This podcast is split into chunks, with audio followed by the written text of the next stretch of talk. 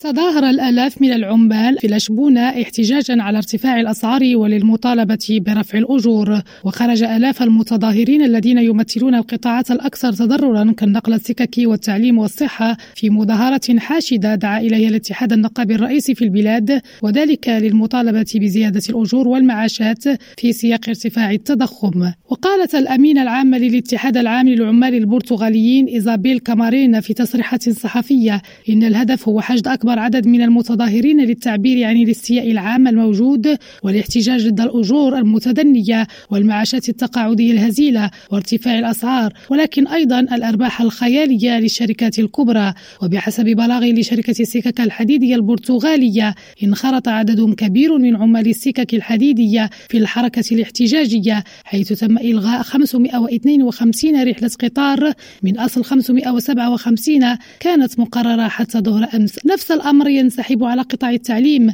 حيث يخوض آلاف المعلمين والأطر التربوية إضرابات وشاركوا في هذه الاحتجاجات ما أدى إلى إغلاق عشرات المدارس في جميع أنحاء البلاد وفقا للمركزية النقابية للتعليم التي تعتزم التظاهر بشكل جماعي يوم السبت المقبل في لشبونة للمطالبة بزيادة الأجور وتحسين ظروف العمل والتوظيف والترقية المهنية. بدوره يعرف قطاع الصحة احتجاجات واسعة بعد أن قرر عدد كبير من المسعفين التوقف عن العمل في جميع أنحاء البلاد فيما نظمت الممرضات في منطقة لشبونة مظاهرة حاشدة أمام وزارة الصحة. يذكر أن متوسط الأجر الإجمالي الشهري في البرتغال ارتفع بنسبة 3.6% سنة 2022 مقارنة بعام 2021 ليستقر عند 1411 يورو. ومع ذلك وبالنظر إلى تأثير التضخم انخفض متوسط الأجر سنة 2022 بنسبة 4%